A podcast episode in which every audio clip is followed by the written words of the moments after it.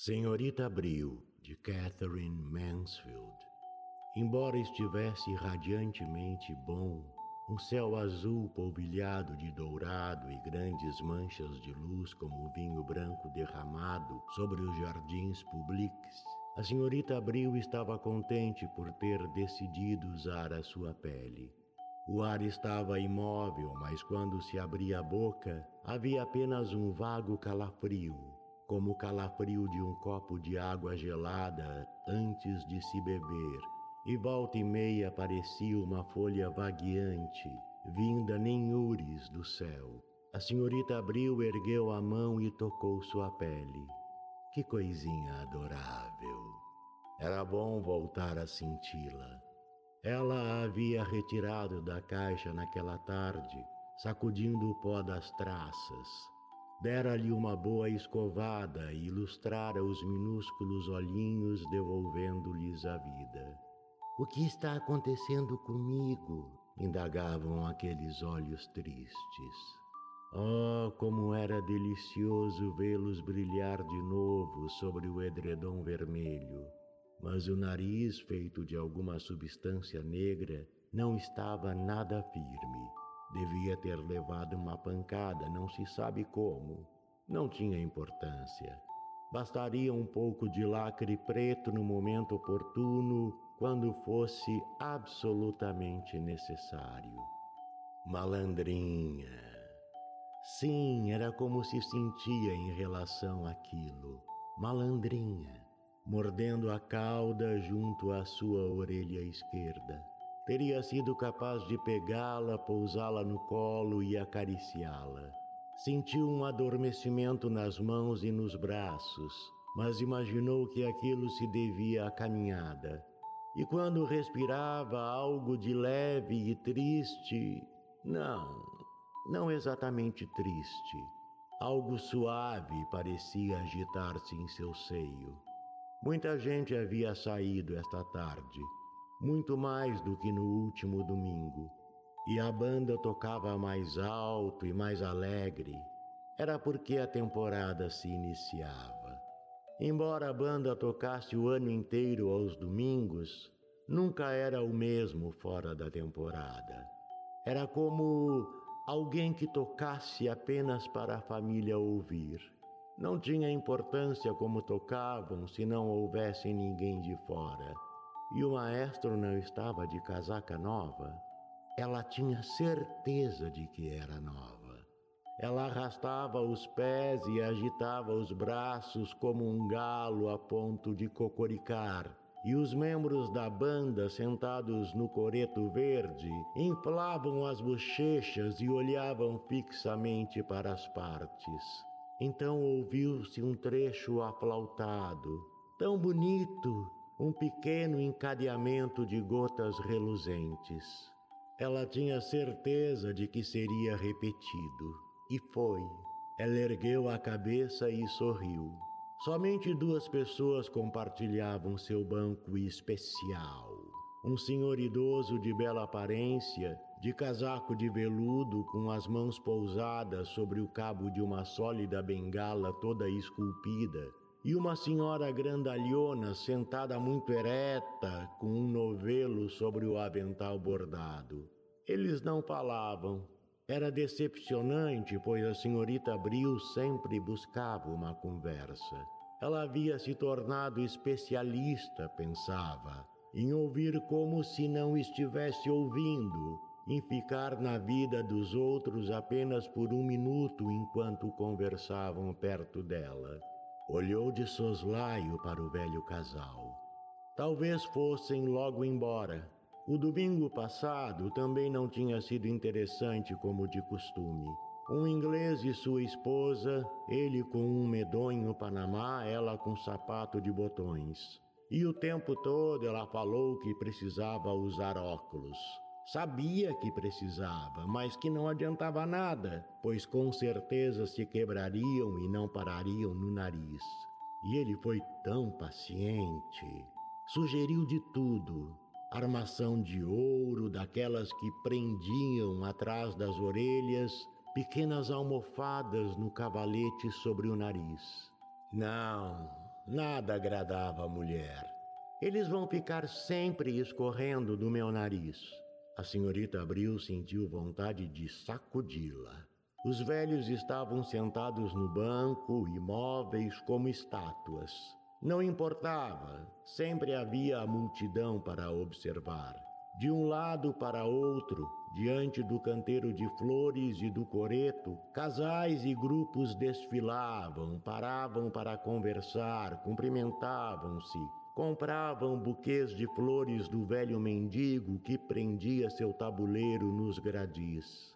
Crianças pequenas corriam entre eles, pulando e rindo, Menininhos com grandes laçarotes brancos de seda sob o queixo. Menininhas, pequenas bonecas francesas com vestidos de veludo e renda.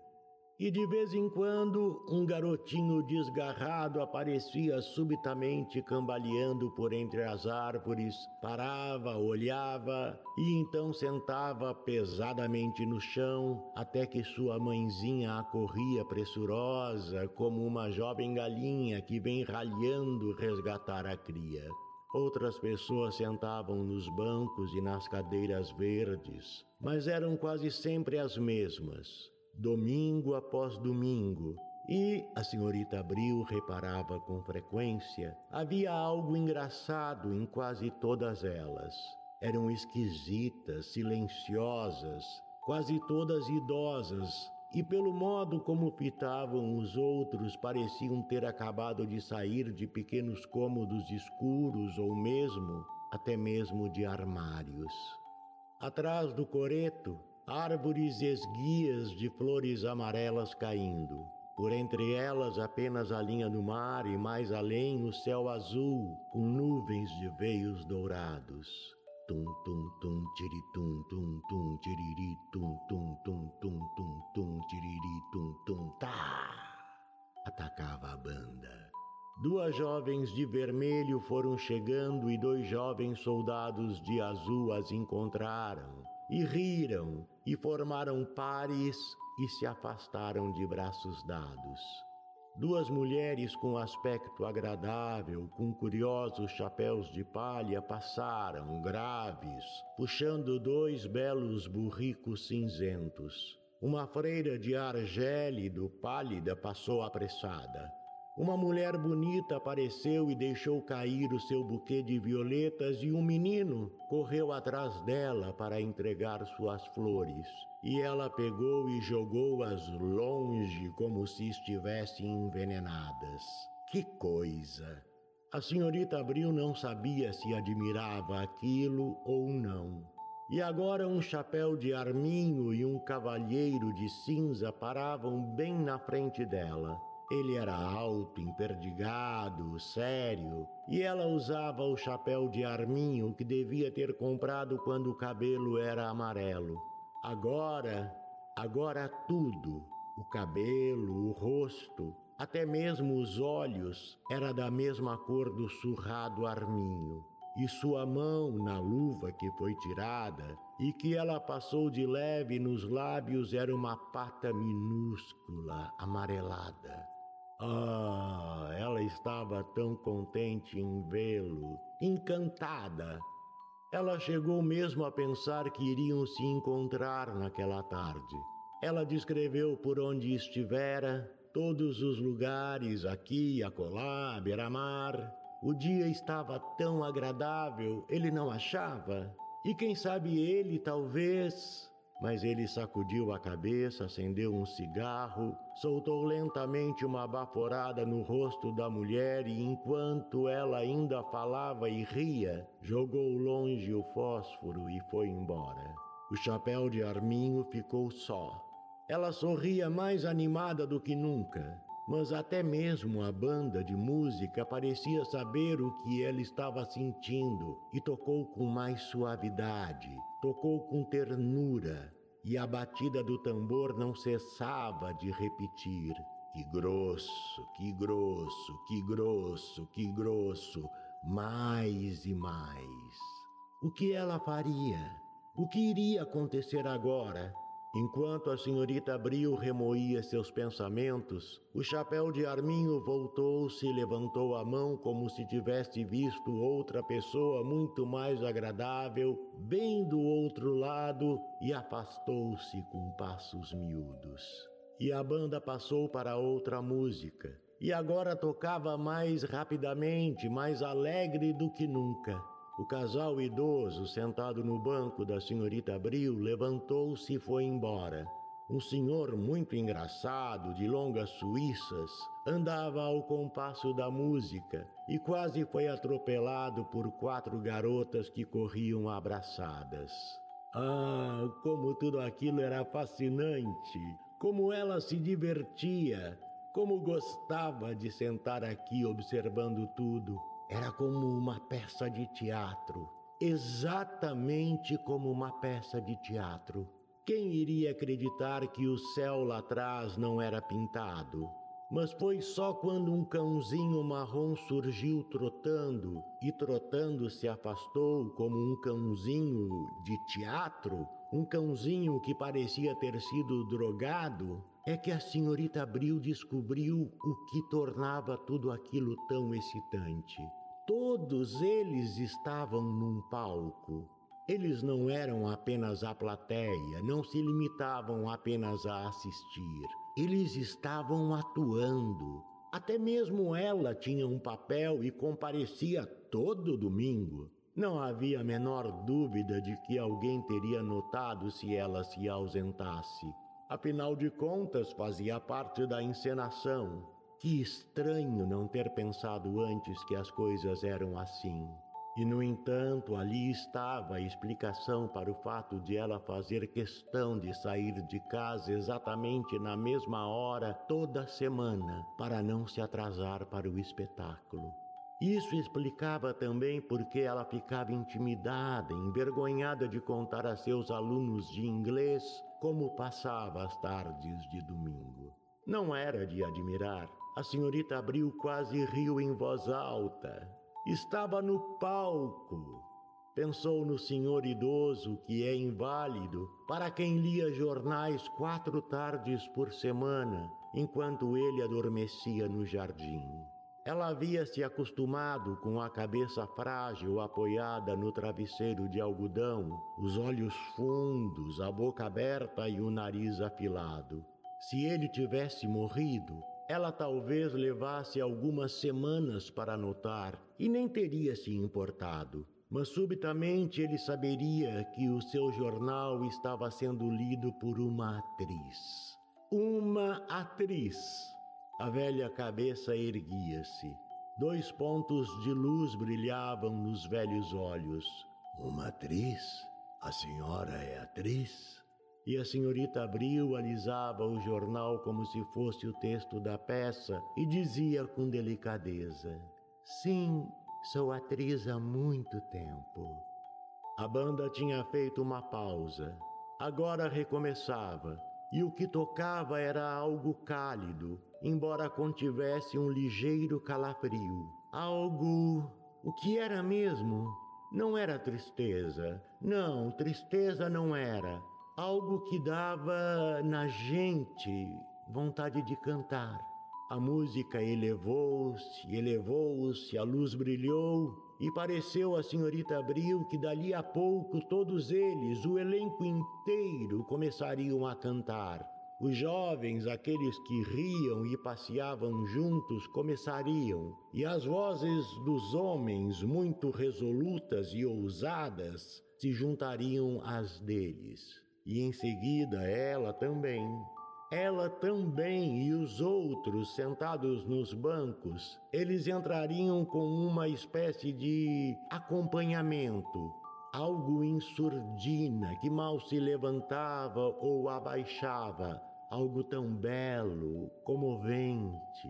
E os olhos da senhorita Abril se encheram de lágrimas e ela, sorrindo, olhou para os outros membros do elenco. Sim, nós compreendemos, nós compreendemos, pensou, embora não soubesse o que eles compreendiam. Exatamente naquele momento, um rapaz e uma moça apareceram e sentaram-se no lugar onde estivera o velho casal. Vestiam-se lindamente, estavam apaixonados. O herói e a heroína chegavam, é claro, do iate do pai dele, ainda cantando sem emitir um som sequer, ainda com aquele seu sorriso trêmulo. A senhorita Abril preparou-se para ouvir. Não, agora não, disse a jovem. Aqui não, não posso. Mas por quê? Por causa dessa velha idiota sentada na ponta do banco? perguntou o rapaz. Afinal de contas, por que ela vem aqui? Quem quer saber dela? Por que não deixa trancada em casa sua cara velha e murcha? O que eu acho engraçado é a pele que ela está usando, disse a jovem dando uma risadinha. Parece um peixe frito. Ah, vá dando fora daqui, disse o rapaz num murmúrio enfurecido. E em seguida, e então, ma petite chère? Não, Aqui não, disse a jovem. Ainda não. A caminho de casa, ela costumava comprar uma fatia de bolo de mel na doceira. Era seu luxo dominical. Às vezes havia uma amêndoa na fatia, às vezes não. Aquilo fazia uma grande diferença. Se havia uma amêndoa, era como levar para casa um presentinho, uma surpresa, algo que poderia muito bem não ter estado lá. Ela se apressava em comer a amêndoa acendia o fósforo e punha água para ferver com muito ímpeto. Mas, naquele dia, ela passou pela doceira sem entrar. Subiu as escadas, entrou em seu quarto acanhado e escuro, seu quarto que parecia um armário, e sentou-se sobre o edredom vermelho. Ficou ali durante muito tempo. A caixa onde ela guardara a pele estava sobre a cama. Ela desenganchou rapidamente a pele e, rapidamente, sem olhar, guardou-a na caixa. Mas quando pôs a tampa, pensou ter ouvido alguma coisa chorar. Do narrador. Carlos Eduardo Valente é ator, diretor de teatro, dublador, narrador de audiobooks e também formado em psicologia. 65 anos de vida bem vivida e cheio de histórias para contar, mas prefere contar e interpretar as histórias dos outros. Até tenta escrever um pouco, mas não tem a disciplina necessária como tem nessas outras áreas citadas. Depois de morar 20 anos em Porto Alegre, Voltou a Pelotas, onde se formou em psicologia. Morou em São Paulo um bom tempo e agora mora em Florianópolis, para onde voltou depois de 13 anos longe da ilha. Sempre na batalha por novos desafios. Também brinca com fotografia e edição de vídeos, porque viver é bom demais. Contato carlão50 gmail.com